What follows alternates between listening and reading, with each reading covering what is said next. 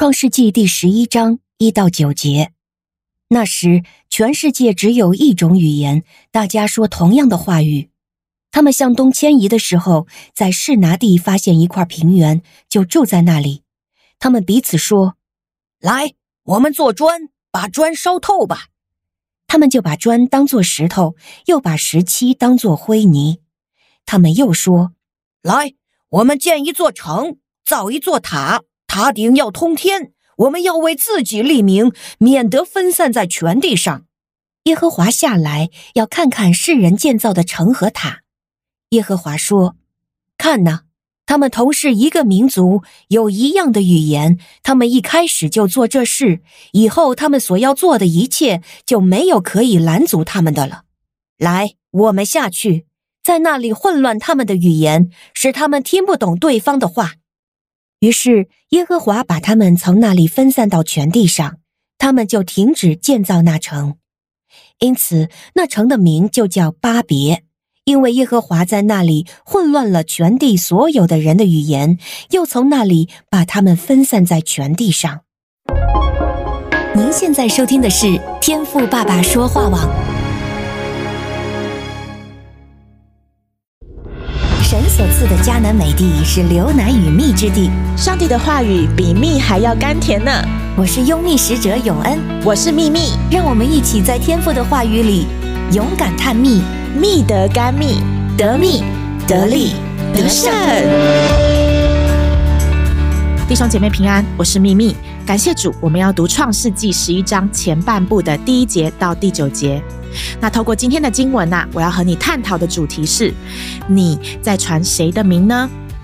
基督徒所要传的当然是基督的名，但会不会有时候啊，我们打着基督的名号，看似很努力、很追求，甚至我们的嘴巴也时常的说感谢主、赞美主，但可能殊不知我们在天上的父有可能一点都不喜悦我们的作为哦。今天的经文讲到的是著名的巴别塔事件。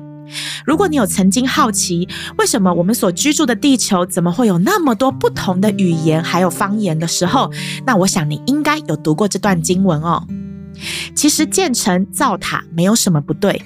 在当时的人呢，他们敬拜神也时常的会造这一种底下是四方形、四面有斜坡、有石阶通至塔顶的这种神坛。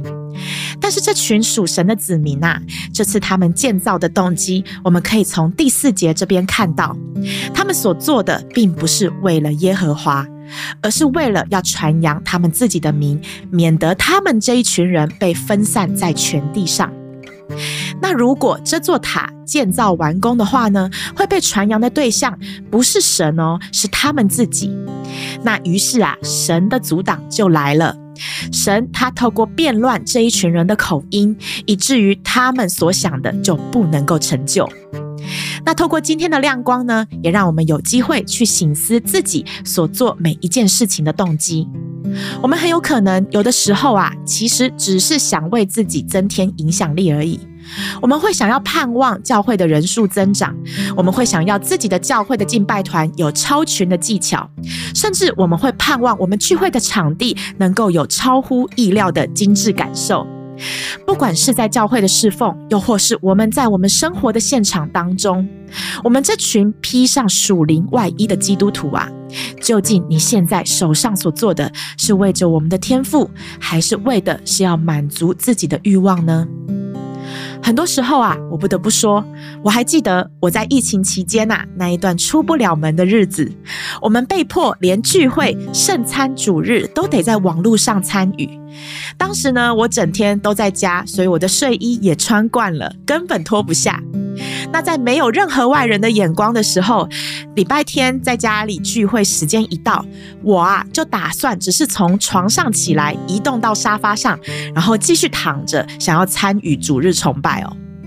而我也觉得这也其实没有什么不对啊。那当我躺好，准备眼睛闭着听讲道的时候呢，我却看到我的老公啊，真的不夸张，穿戴整齐，明明也没有要出门，但是连袜子都穿好了。